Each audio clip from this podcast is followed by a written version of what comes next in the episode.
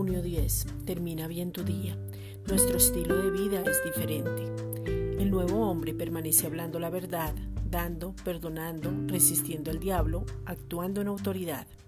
La vida cristiana es un estilo de vida diferente, es una vida práctica donde no cabe la mentira, el airarse, el robar, el usar malas palabras, el odiar o la amargura.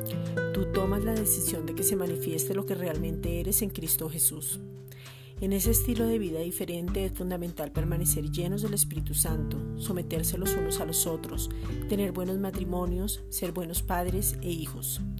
Nuestro estilo de vida es diferente porque entendemos quiénes somos, lo que tenemos y a quién le pertenecemos. Efesios 4:24.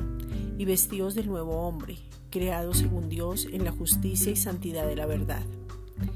Esta es una reflexión dada por la Iglesia Gracia y Justicia.